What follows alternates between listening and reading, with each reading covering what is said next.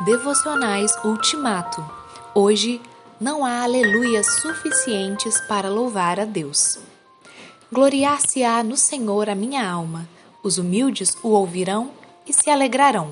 Salmos 34, 2. A distância mais longa não é entre o Polo Sul e o Polo Norte, não é entre o Oriente e o Ocidente, não é entre a Terra e a Lua, nem entre a Terra e o Sol ou a mais distante galáxia. A distância maior é entre onde estamos e onde está o trono de Deus.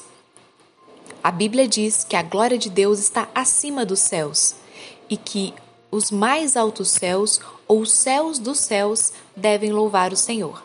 Se depender exclusivamente de nós, os seres humanos, não há como alcançar a morada de Deus.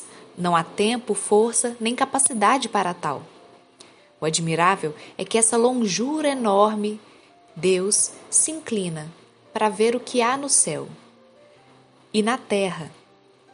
Como diz o versículo 6 do Salmo 113, mais admirável ainda é o fato de Deus enviar lá dos mais altos céus o seu próprio Filho para salvar a espécie humana. Muito mais admiráveis ainda são o fato de que Jesus é a revelação visível do Deus invisível e o fato de que Jesus abriu mão de tudo que era seu e tomou a natureza de servo, tornando-se assim igual aos seres humanos. Após a encarnação de Jesus Cristo, não há mais distância alguma entre nós e Deus. Após a morte de Cristo, o véu do santuário rasgou-se em duas partes, de alto a baixo, e o muro da inimizade foi derrubado.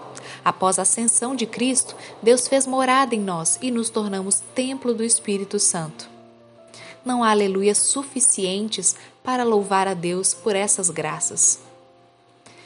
Ó Deus grandioso e ao mesmo tempo próximo, glórias sejam dadas a Ti, hoje e para todos sempre.